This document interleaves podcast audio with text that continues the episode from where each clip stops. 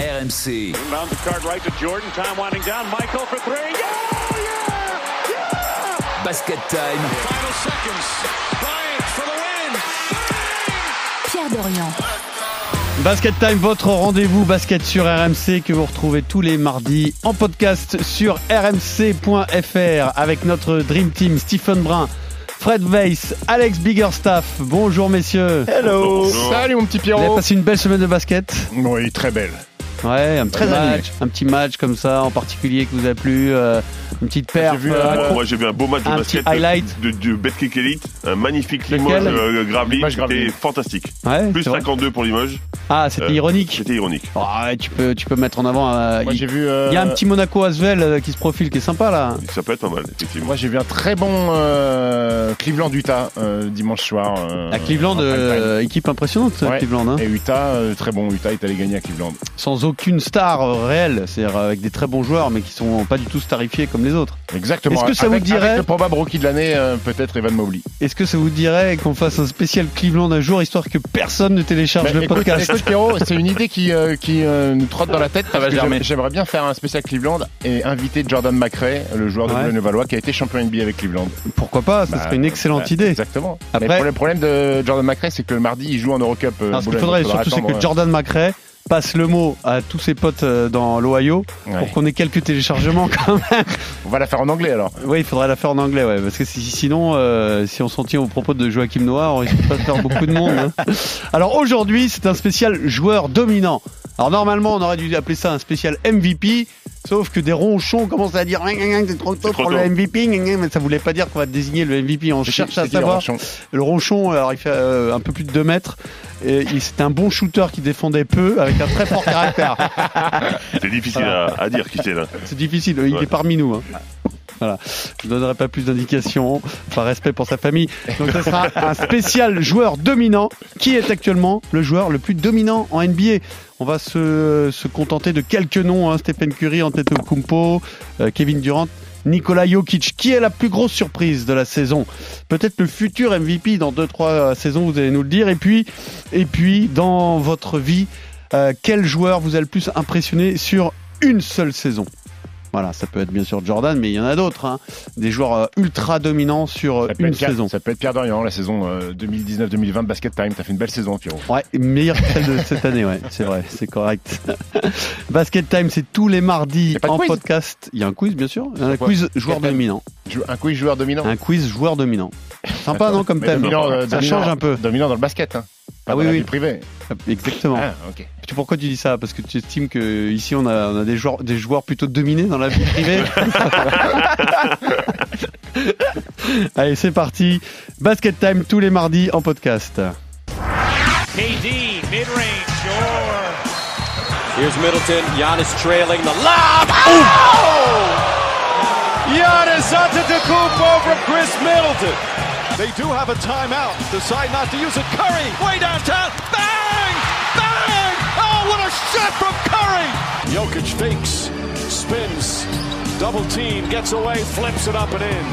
Curry splits the defense behind the back, fires a three. Oh, he puts it in! What a spectacular move! And it's the largest lead of the game. Qui est le joueur le plus dominant de la saison Alors, on va. Est-ce qu'on a besoin d'aller voir les résultats des équipes Ça fait partie du débat. hein. Est-ce Ah, que Un petit peu quand même. Voilà, est-ce qu'il faut avoir une influence sur les résultats de son équipe pour être considéré comme euh, le joueur le plus dominant Ce qui va forcément avoir une influence sur le débat. Qui est le joueur le plus dominant, Fred Weiss, cette saison? C'est super difficile comme question comme ça à brûle pour point. Euh, Je dirais KD. KD parce que tu lui amènes n'importe qui en face. C'est un petit, il va le poster. C'est un grand, il va l'écarter. Hon- Honnêtement, pour moi, c'est le joueur qui, apporte le plus, qui est un danger permanent, qui est inarrêtable. Personne ne peut l'arrêter parce que j'imagine qu'on va évoquer le cas Curry. On l'a évoqué ce cas en disant oui, quand il a un, meneur avec une mauvaise match-up, il peut le gêner un petit peu. Donc, donc quand on est vraiment basé sur le shoot, c'est plus compliqué. KD, il sait tellement tout faire que, c'est compliqué de, passer à côté. Après, Yanis, Jokic, bien sûr. Mais pour moi, si je devais en choisir un, ce serait. C'est Kevin Durant. Euh, Alex? Eh bien, si je devais répondre Kevin Durant, ce serait la question qui est le meilleur attaquant du monde. Donc, ce n'est pas Kevin Durant pour moi, c'est Yanis Antetokounmpo, le joueur le plus dominant euh, à l'heure actuelle Quelle, du, quelle du distinction tu fais Enfin, pourquoi tu fais cette distinction Bah, plutôt? En fait, quand euh, on a posé la question euh, sur le mot dominant, je me suis dit, c'est quoi déjà le mot dominant? C'est qui surpasse les autres, qui euh, qui permet de de prendre le dessus sur tout le monde. Euh, à ce niveau-là, je suis obligé de départager. Steph Curry, euh, Fred en a parlé. Pour moi, c'est le meilleur shooter, voire le joueur peut-être le plus spectaculaire, celui qui donne envie aux gens d'aller le voir. Kevin Durant, pour moi, c'est le meilleur attaquant. Nikola Jokic, c'est peut-être l'intérieur le plus complet. Dans ces cas-là, qui est le plus dominant? Bah, qui est le plus dominant des deux côtés du terrain? Qui peut faire la différence à tout moment?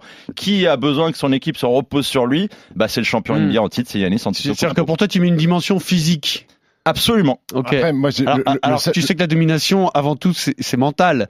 C'est-à-dire que tu peux peser 50 kilos dès lors que tu t'habilles en cuir avec un martinet, tu peux être dominante. Mais il a été dominant mentalement sur les finales. Ça t'est déjà arrivé ça dans les soirées, Pierrot C'est un peu chelou par rapport à la fin de tout à l'heure déjà. J'essayais de voir qui, qui aurait pu se sentir concerné par cette anecdote, mais, Mais- manifestement, mais- bon, vous bah avez alors, bien joué Moi, euh, la, la- votre la- rôle. la domination, moi, je la prends pas dans le même sens qu'Alex parce que le vrai problème que j'ai avec Yanis Antetokounmpo, alors encore, bon, c'est un problème euh, relatif, Un hein, problème de riche. c'est que euh, on s'aperçoit qu'Yanis, quand il n'y a pas de Drew Holiday ou quand il n'y a pas Chris Middleton, les Bucks sont un petit peu plus dans le dur. Euh, les trois ensemble, on n'a pas connu la défaite depuis le début de saison et les, Ah, ah, c'est une excellente stat. Et- ça. et- les et- trois ensemble n'ont Non. pas connu la défaite. Non, ils n'ont pas perdu un seul match quand les, les trois ont joué ensemble. Malheureusement, Drew Holiday et Chris Middleton ont souvent été absents et, les Bucks ont, ont- ont lâché des matchs.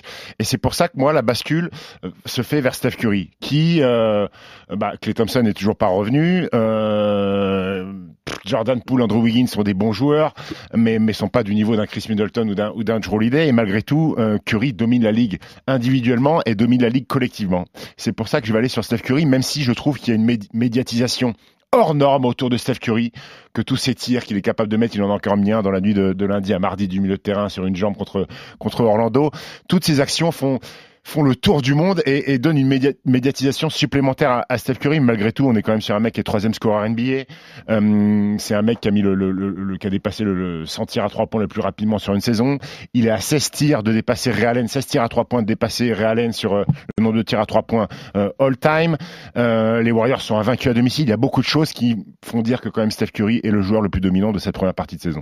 Et alors, qu'est-ce qu'on fait de Nikola Jokic, euh, Fred? Moi, sur l'évaluation, alors encore une fois, ça dépend ce qu'on considère comme dominant. Nikola Jokic, c'est le joueur qui a la meilleure évaluation.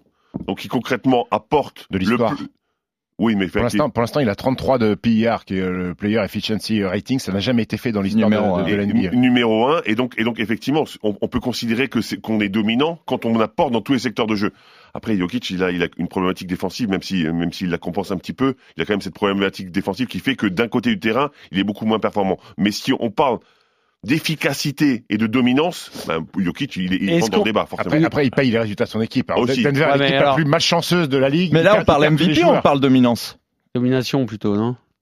Parce que moi, j'ai l'impression de vous entendre plus sur euh, qui apporte le plus à son équipe, en fait. Non, mais et sur Ah, Jokic, qui- bah, c'est un peu, ça va un peu ensemble, non Qui, Non, mais- Mais qui la, qui est le saison plus dominant. Écoute- à la question le plus dominant, euh, tu, tu, tu peux Alex, considérer je pense- que le plus dominant, ça peut être le MVP. je pense que c'est délicat quand même de dire d'un joueur qui ne fait pas gagner son équipe qu'il est le plus dominant. C'est-à-dire, est-ce qu'on peut pas comparer Jokic à Westbrook dans un autre style, à d'autres endroits du terrain Ouais, mais là, on Ah, n'est pas, pas c'est offensivement, pas les alors. mêmes- c'est pas les mêmes critères parce que de, Jokic, il a une équipe où Porter s'est pété. Il y a, il y a- il y a jamais, il y a, tous les mecs sont pétés euh, à Denver. Alors pour moi, personne, pour moi, ils payent son bilan. Ils sont, ils ont un bilan négatif Et- euh, les Nuggets depuis le début de saison. Oui, mais est-ce que le, ouais, enfin, je sais ce que tu vas me répondre, mais euh, les, les- bah, les Warriors aussi quand même un grand absent. Euh, ils ont des joueurs après Curry qui sont pas du niveau, tu l'as dit toi-même, des Bucks ou de ou peut-être euh, même des Nets, hein. oui certainement des Nets. Ouais. Donc finalement, ce que fait Curry Bah, avec les Warriors. Jokic ne le fait pas. Finalement. Non, Jokic le fait pas. Mais a- après, euh, le problème des Warriors, c'est qu'ils ont un grand absent qui est Clay Thompson, mais il a pas débuté la saison. Euh, le problème de Denver, c'est pas que le Porter Junior a débuté la saison, il s'est pété le dos, euh, tous les mecs, se- tous les mecs se À pètent. la main, il y a un problème. Euh, à, à la main, il y, a- un vrai problème. Jamal Murray euh, est pas là et il doit faire ce retour bientôt. Euh, c'est difficile de comparer l'effectif des Warriors avec l'effectif des Nuggets. L'effectif des Warriors, depuis le départ, ils savaient que ça allait être comme ça. Clay allait pas être là et James Wiseman allait pas être Mais là. des grands l'équipe, elle est joueurs. des grands joueurs euh, qui n'ont pas fait gagner leur équipe dans des circonstances à chaque fois différentes. Il y en a plein. Je veux dire, euh, Harden est toujours dans ce cas-là. Pourtant, pourtant, tu pourrais estimer Bon, peut-être pas en ce moment, mais qu'à un certain moment de, de sa carrière, Ah il bah était oui. dominant. Et, mais oui, mais sauf que l'était-il vraiment? C'est-à-dire que tu me dis euh, l'effectif, ok, Denver n'a pas de chance. Ok, Denver n'a pas de chance. Mais je veux dire, à quel moment, depuis que Jokic est à Denver, ils sont considérés comme des prétendants au titre? Pour l'instant, ça n'arrive pas. Une seule année où ils ont Oh. vraiment, vraiment, euh, quand ils, ont quand tâté- ils vont en ont- finale de ils ont- conf. Ils ont euh, tâté la finale de conf quand même avec Nikola Jokic. euh, quand il y avait Nikola Jokic, Jamal Murray et compagnie, ils ont tâté de la finale de conférence. Alors Denver aujourd'hui fait partie clairement des prétendants hein, à l'Ouest pour, pour le top 4. Pour moi, pas le cas il y a- actuellement. je pose cette question parce qu'il y en a deux qui sont, euh, de, qui sont du même niveau peut-être que Curry, euh, Giannis et KD. C'est Jokic, Jokic et Doncic. Est-ce qu'on n'attend pas plus d'eux que ce qu'ils font cette année?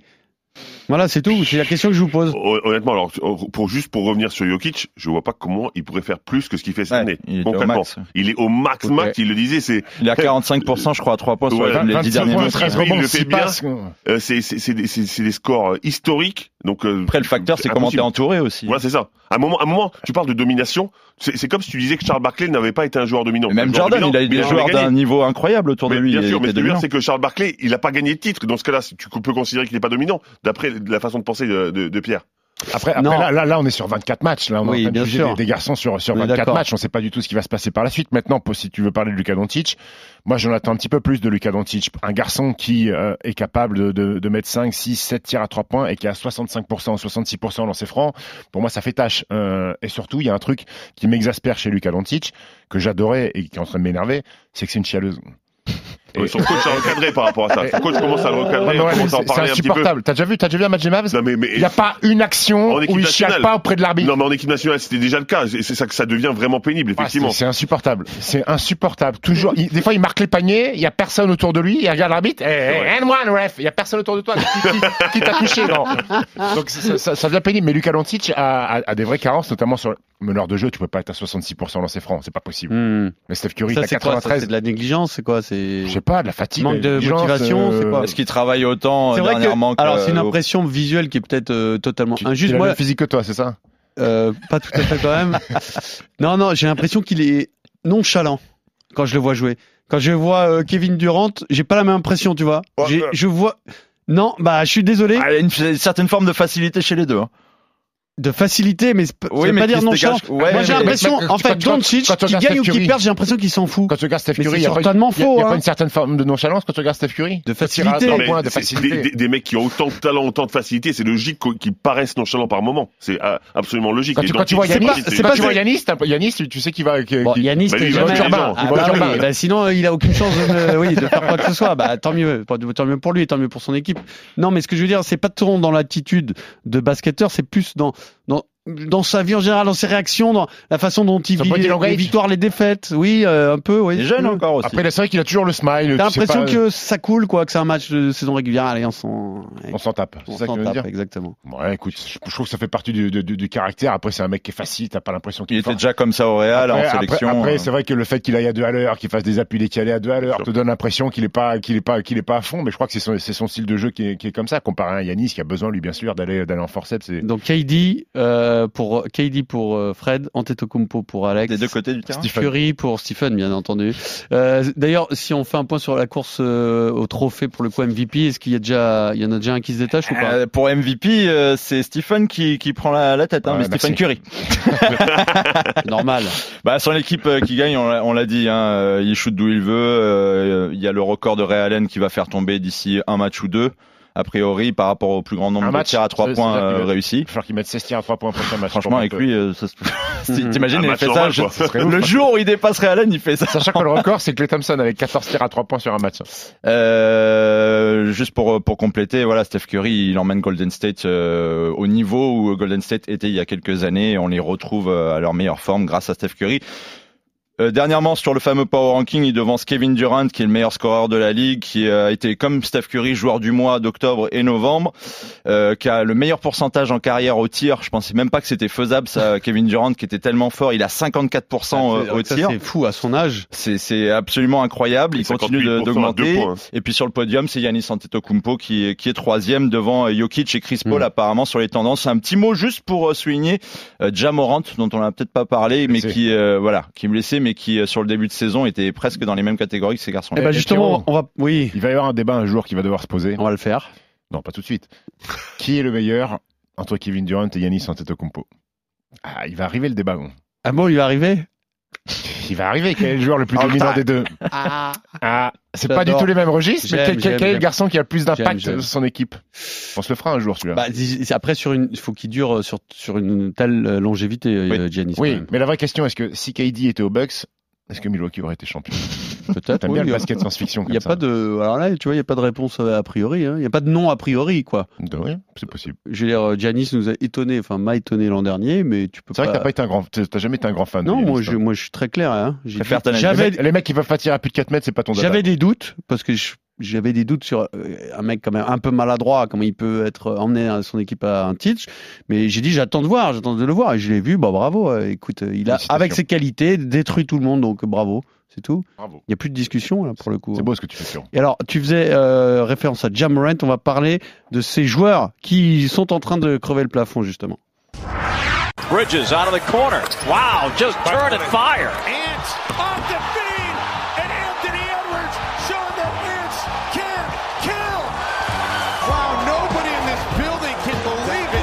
Morant against Hartenstein takes him inside, goes to the goal and finishes.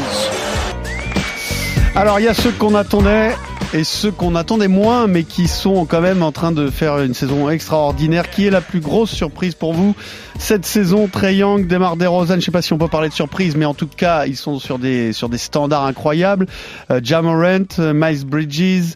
Anthony Edwards, il y en a peut-être d'autres euh, pour vous. Puis euh, on pourra dire un mot aussi de ceux qui surprennent dans l'autre sens, hein, qu'on attendait peut-être un peu plus haut. Tiens, j'ai commencé par Fred tout à l'heure, Steve. Ah, écoute, Est-ce qu'il y en a un euh, dans les noms que j'ai cités qui t'impressionne euh, plus moi, que moi, je- j'ai envie de citer un garçon. J'ai envie de citer un garçon que que que que, t'as pas cité, euh, Pierrot. Alors, euh, j'ai envie de parler de la Melo Ball euh, parce que ce que fait ce garçon sur sa deuxième saison NBA, il a 20 points, 7 rebonds, 8 passes, 39% à 3 points dans une équipe qui gagne. la Melo Ball meneur de Charlotte meneur de Charlotte dans une équipe qui gagne, dans une équipe qui est plaisante à voir jouer, euh, où il y a énormément de spectacles. Il a mis 36 points, 9 rebonds, je crois, euh, 6 passes. On dirait que tu parles de mon équipe fantasy. Quand- C'est contre les Bucks, c'est comme comme toi avec Yanis Antetokounmpo, j'étais très sceptique euh, sur ce garçon-là parce qu'une énorme hype euh, de la famille Ball. Je me suis dit ça y est encore Ah, un mec. c'est les enfants qu'on a qu'on a Oui, qu'on a euh, survendus, qu'on a avant qu'ils aient fait quoi que ce soit. Exactement. C'est pour ça que j'ai toujours Bravo beaucoup, à lui, hein. J'ai toujours beaucoup de doutes là-dessus. Et finalement, le gamin, bah, il confirme. Il est euh, meneur de jeu, il finit au cercle. Il a une vraie, vraie qualité de passe. Il trouve des passes euh, comme comme rarement on peut voir chez un meneur de jeu. Il est spectaculaire. Il a une mécanique de tir un peu étrange, mais il met dedans. Euh, et je trouve ça très fort. Surtout faire gagner son équipe. Bravo, bravo à la Melo Ball. Donc toi, toi c'est la Melo Ball la plus grosse surprise de la saison, Alex?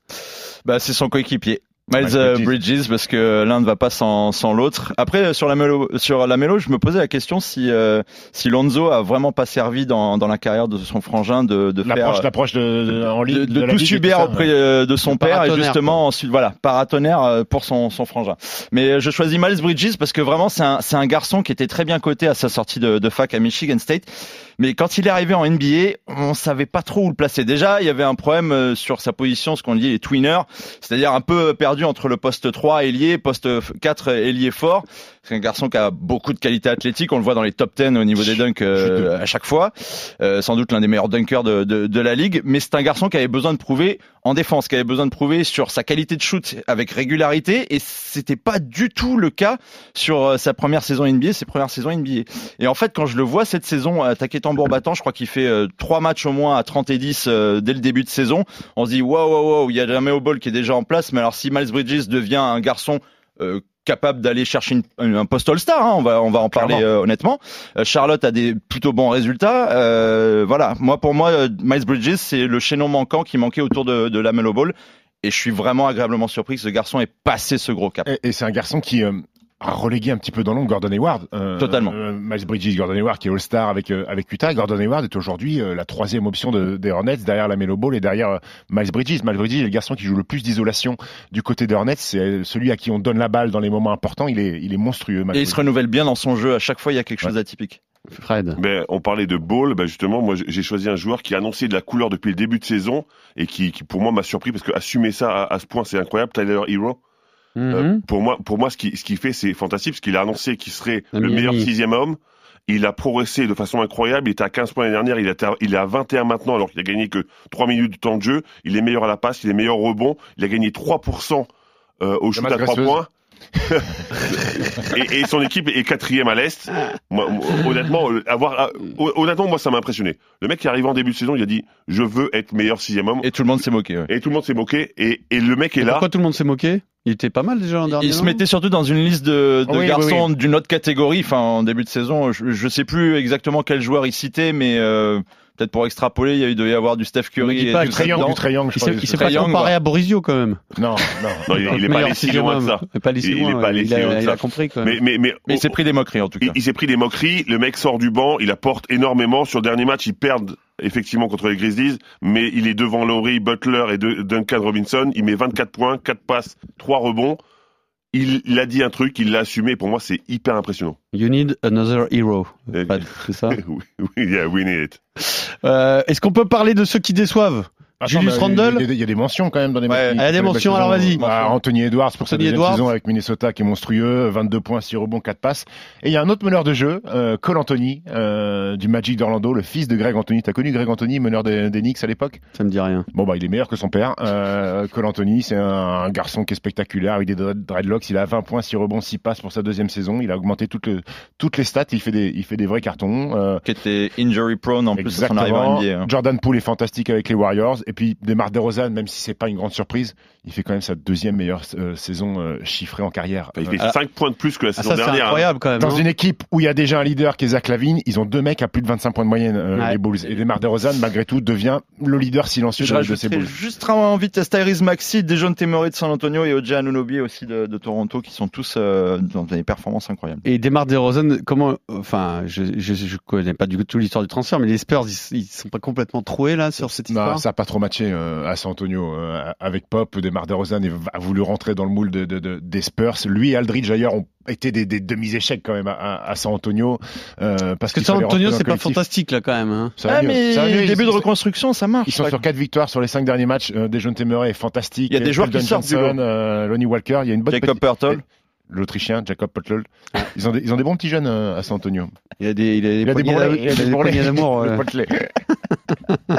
Donc, est-ce qu'on dit un mot de, des surprises, mais dans l'autre sens, c'est-à-dire de ceux qui déçoivent J'ai noté Julius Randle quand même, non? Ouais. Euh, Même New York globalement, euh, Ils ont mis la barre si haute la saison dernière euh, dans le début c'est de très saison. décevant. Hein Les Knicks sont dans une brave galère, mon grand. Alors, Ouais, il y avait cette temps- histoire, en moi, même temps, que on je- l'avait dit, on, l'a- on- on l'avait dit en début de saison. Soit, soit ça match, soit ça match pas, mais sachant que quand t'as un coach qui est supposé être défensif et qui, qui d'un seul coup se re- retrouve avec des joueurs plutôt offensifs, eh ben ça, peut- ça peut être très compliqué. Et Ah, voilà, Je me match pas au de toi, je me moque pas de toi, Fred. hein, c'est notre producteur qui me dit il faut qu'il rappelle Kylo Queen. Mais je suis pas sûr que ça, ça règle leur problème. Remar- Remarque, ça manque de soutien. hein, Expliquez-moi un euh, truc, je vous ai entendu dans ce podcast cette saison, mais voilà, là, je vous avoue que je suis largué, me parler d'une nouvelle règle qui empêche euh, euh, Julius Randle d'être aussi efficace que l'an Ah, dernier. c'est pas, c'est pas une nouvelle règle. Julius Randle s'est plaint dans une conférence de presse en disant je suis toujours plus costaud que mes adversaires et on me donne jamais de faute parce que les arbitres me, me disent t'es, t'es, t'es capable de jouer avec des contacts comme ça parce que t'es plus costaud que les autres. J'ai l'impression d'entendre Dwight Howard il y a des années. Eh, Exactement. Alors déjà un arbitre qui te dit que même s'il y a faute, t'es capable de jouer. Déjà c'est, c'est une erreur d'arbitrage parce que s'il y a faute, il y a faute. Peu importe, tu passes 25 kilos ou 125 kilos, ça c'est une erreur d'arbitrage.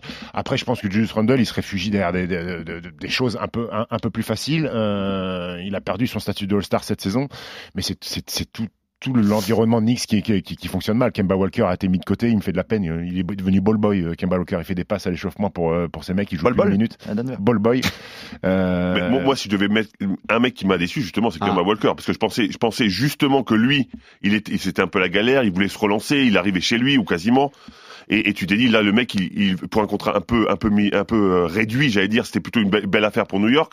Il va se relancer et finalement, il se relance pas du tout. Tu, tu sens que le mec a encore ses problèmes de genoux. Enfin, euh, c'est- honnêtement, lui, lui, c'est une vraie déception et, et- et c'est vrai que c'est presque inquiétant. Et ton chouchou Domantas Sabonis te déçoit pas un peu? Un petit chouïa peu, un petit peu, ouais, mais, mais bon, il fait, il a, il a fait quelques stats là dernièrement. Et, Ouais, il a fait un 30 et 10 il y a Ouais, pas ça. longtemps. Donc, euh, Euh, Mais c'est une après- équipe totalement, euh, Indiana- après, totalement sans saveur, euh, Indiana, Indiana. après Indiana, ils ont euh, beaucoup de force sur les postes extérieurs. Malcolm Brogdon, Chris Duarte, qui est un très bon Ils ont rookie pas mal de blessés aussi, Caris Levert, donc euh, le secteur. Et enfin, euh, si on parle de déception, Miles Turner, euh, excusez-moi de vous déranger, mais euh, Excusez-moi de vous déranger, oui. Excusez-moi de vous déranger, Miles Turner, mais Tu peux y aller, il t'es chez toi ici. il Hein. peut, il peut faire, il peut faire partie des flops de la saison. Lui qui se prétend être meilleur défenseur de la ligue. euh, Il y a beaucoup qui se prétendent être beaucoup de choses dans cette ligue quand même. C'est Ouais, quand même c'est ligue- Et qui sont pas grand chose. Alors, autant il y a la ligue des talents avec à- la Ligue 1, à- autant il y a la ligue des boulards en NBA quand même. c'est pour ça que je parle de. Tyler. Hero, parce qu'il y en a plein qui se prétendent et qui n'assument pas, et lui il a réussi à assumer. C'est pour ça que j'ai- voulu le mettre en avant tout à l'heure. Basket Time tous les mardis en podcast. On parle de domination, mais c'est l'heure de parler de domination historique. MJ. Oh, he did it! And Michael shakes the finger. Portland has three timeouts left. The Lakers have two. Bryant. Otis Thorpe working on coming. Oh, Jordan. Oh, a spectacular move by Michael Jordan. Elijah Wan with a spectacular move. Akeem Elijah Wan showing the spin. Nothing Patrick can do. Shaquille fade away. Alors historiquement, quel est le joueur qui vous a le plus impressionné sur une saison de NBA J'ai hésité à faire ce débat parce que je me suis dit bon bah tout le monde va dire Jordan quoi, Jordan, Jordan, Jordan. Mais sur une seule saison, peut-être qu'on peut trouver encore plus impressionnant que, que Michael Jordan, non? Euh, Est-ce que quelqu'un n'a pas pris Michael Jordan? Levez le doigt. Fred et Alex. Alors, est-ce qu'on considère ça comme euh, comme euh, de la provocation, de la rébellion, de la rébellion ou de l'originalité? Eh ben, C'est à vous de me convaincre. Alors, Alex, vas-y, démarre. Moi, j'ai pris la saison 99-2000, donc oui, ça, ça sera pas euh, Jordan pour moi. C'est Shaquille O'Neal. Ah. Mais je, je pars peut-être dans la continuité de ce que tu m'as dit tout à l'heure, Pierre. C'est-à-dire que domination, c'est peut-être vraiment puissance pour moi, Mais alors, peut-être là, mentalement. honnêtement, il y, a- il y a les chiffres aussi. s'il y y a- non, mais s'il y a un joueur qui symbolise la domination, c'est bien lui, Eh pour oui, le coup. Voilà. C'est tout Ça, simplement pour, pour ça, parce que quand on pense à Shaquille O'Neal, on pense domination. Et surtout, à cette époque-là, euh, Shaq qui va ramener le titre à Los Angeles tout d'abord, euh, où, où ça datait depuis 88. C'est la plus longue période sans titre pour les Lakers depuis qu'ils sont installés à Los Angeles, entre 88 et 2000.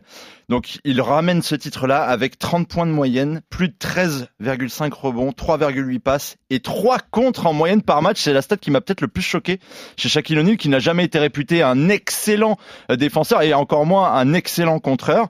Et pourtant, 3 contres en moyenne par match à 57% aussi de réussite au tir. Tout simplement, niveau palmarès, c'est complètement dingue ce qu'il fait cette saison-là aux côtés de Kobe Bryant, faut-il le rappeler. Champion NBA, MVP des finales, MVP tout court de la saison régulière, All NBA First Team, All Defensive Second Team. C'est peut-être ce qui va lui manquer sur la fin pour euh, vraiment voilà All-Star et MVP en plus du, du All-Star Game et leader au scoring de- du, championnat. C'est c'est correct comme tu Ça fait dis. une belle petite saison, quand Sachant même. que quand on prend saison, Pierre, on prend pas juste saison régulière.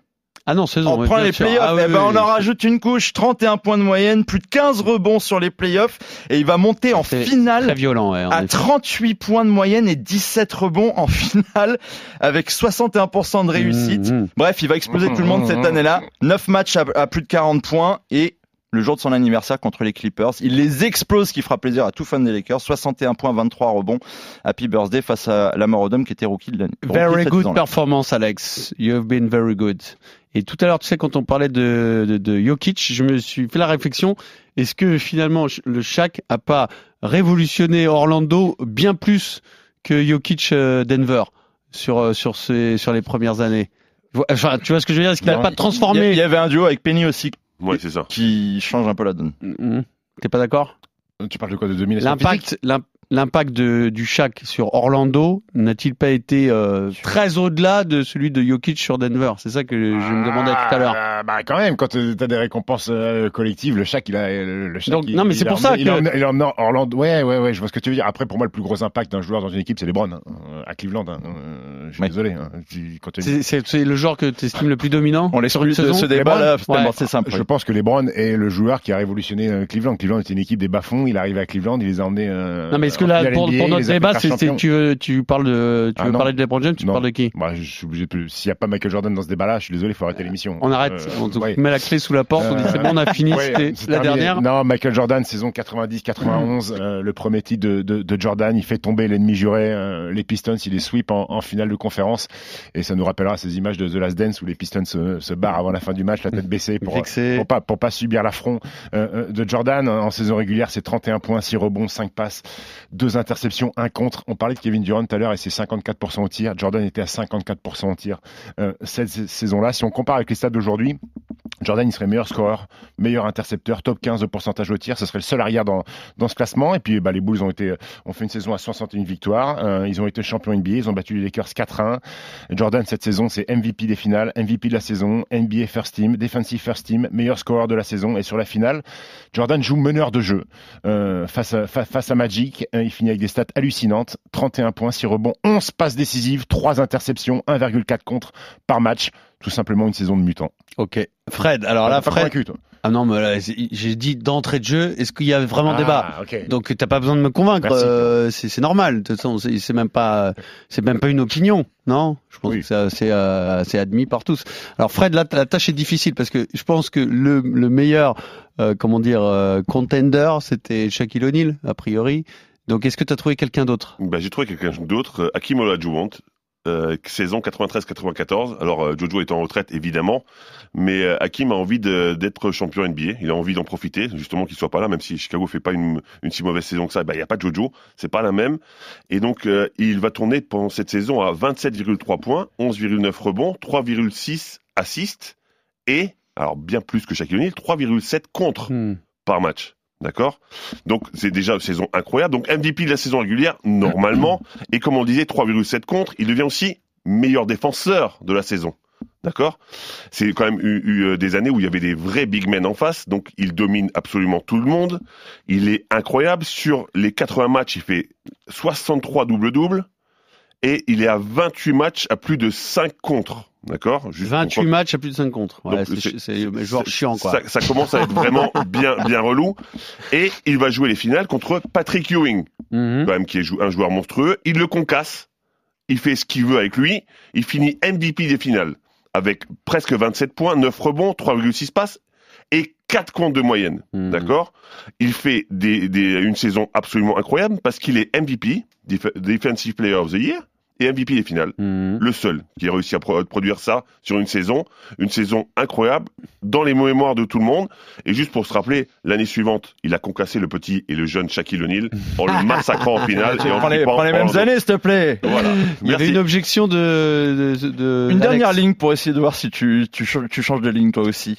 Euh, cette année-là, pour le Shaq, il est à un bulletin de vote près d'être le seul MVP unanime de l'histoire Ah ouais. de la NBA. C'est beau ça. Il y a une voix inexplicable qui va à Allen Allen Iverson. Iverson. Ils sont trompés d'une année. Et, et on connaît, on connaît les votants ou pas? On sait qui a Non. voté? Ouais. C'est- qui? Jacques Monclar qui a voté pour Allen Iverson. Il vient par là, pauvre Jacques.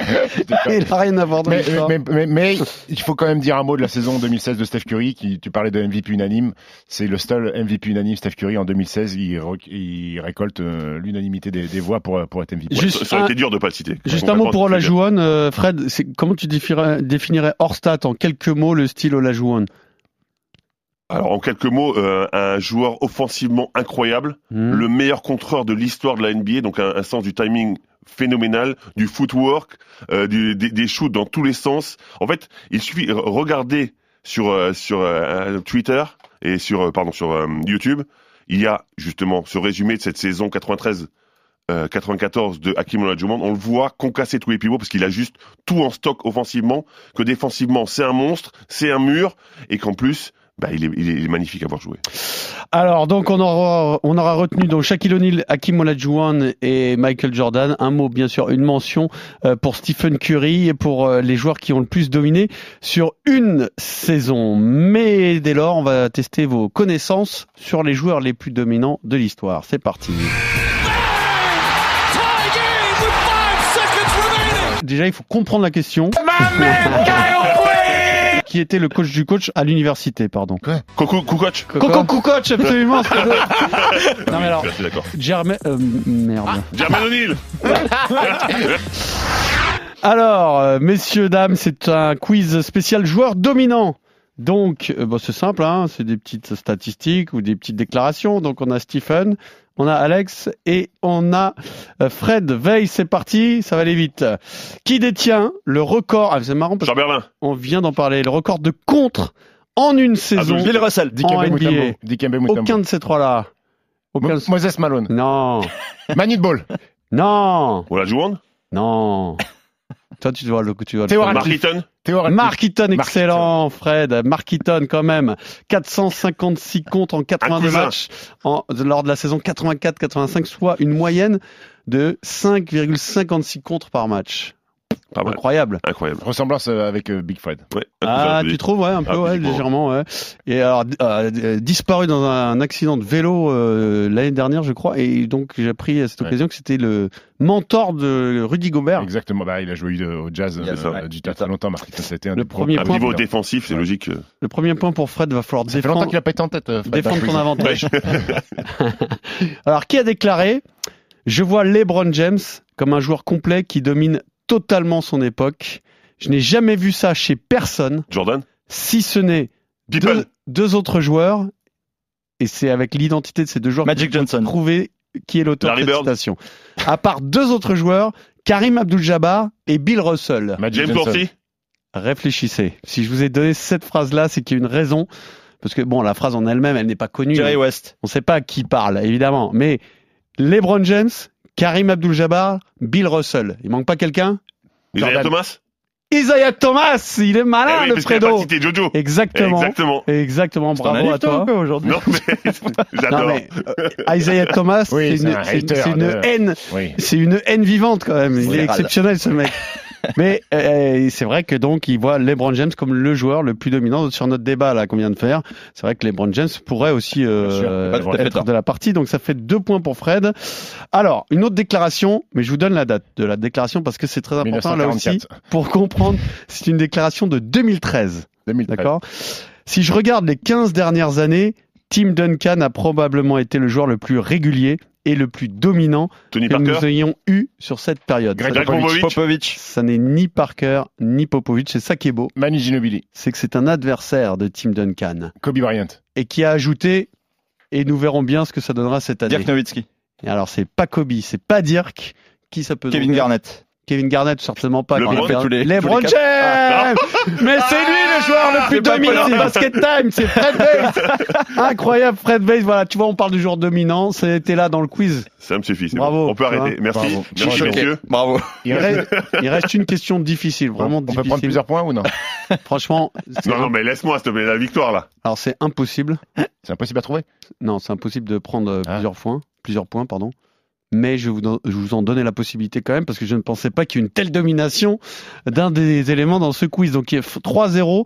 Je voulais juste vous demander de me citer un des cinq joueurs de la catégorie qui se présente. Du coup, bah, si vous en avez plus d'un, vous, mar- vous marquez autant de points. Mais t'inquiète pas, Fred, franchement, je pense que t'es pas en danger. Pouvez-vous me citer, donc, alors, combien pouvez-vous me citer de joueurs entrés au Hall of Fame en tant que joueur et entraîneur? Il n'y en a que cinq. Phil Jackson? Non. Combien vous êtes capable de m'en citer Ah, combien Je voulais vous demander de m'en citer un, parce qu'il y en a un qui est très connu, il y en a un autre qui est connu, et les trois autres sont, sont connus. Quoi, vos vite, Un. enfin, connus euh, de- des- des spécialistes. Un. Un. Alex, Ouais, pas mieux. Stephen. Non, mais encore, je. Je veux dire deux juste pour le. Ouais. pour- juste pour le- Ah, vas-y. Paul Westphal Non. Pat Riley Non. Bon, bah, Ouais, j'avais pas travaillé aussi. Non. Alors, celui qui est le plus connu, c'est Bill Russell. Et en fait, c'est c'est beaucoup de joueurs qui ont été Coach joueurs puis entraîneurs à, Boston. Larry Euh, dans la grande série, il y a donc euh, Bill Russell, il y a également Tom Henson, huit fois Ah. en tant que joueur, deux fois en Ah, tant qu'entraîneur. c'est le chanteur de Mbap. Papa, Mbap. Après, il y a Lenny Wilkins, quand Lenny même, Wilkins. que vous auriez Ah pu ouais. le Le citer. Bill Sharman et John Wooden. Alors, John Wooden, lui, Ah là là, John Wooden, oui, oui, c'est euh, champion NCA, Ouais. puis Ouais. dix fois champion en tant qu'entraîneur. Bah, Avec bravo. la plus belle fac. Ça, je me suis dit que toi, peut-être Alex, tu pouvais le citer, mais c'était difficile. Donc, zéro point. Donc, Fred, c'est NBA. Fred, c'est un, triomphe. Le Merci, joueur le plus merci. dominant de Basket Time, c'est toi. Joueur sacré de basket. Bravo à toi. À la semaine prochaine. Saison, c'est Fred. RMC, Basket Time.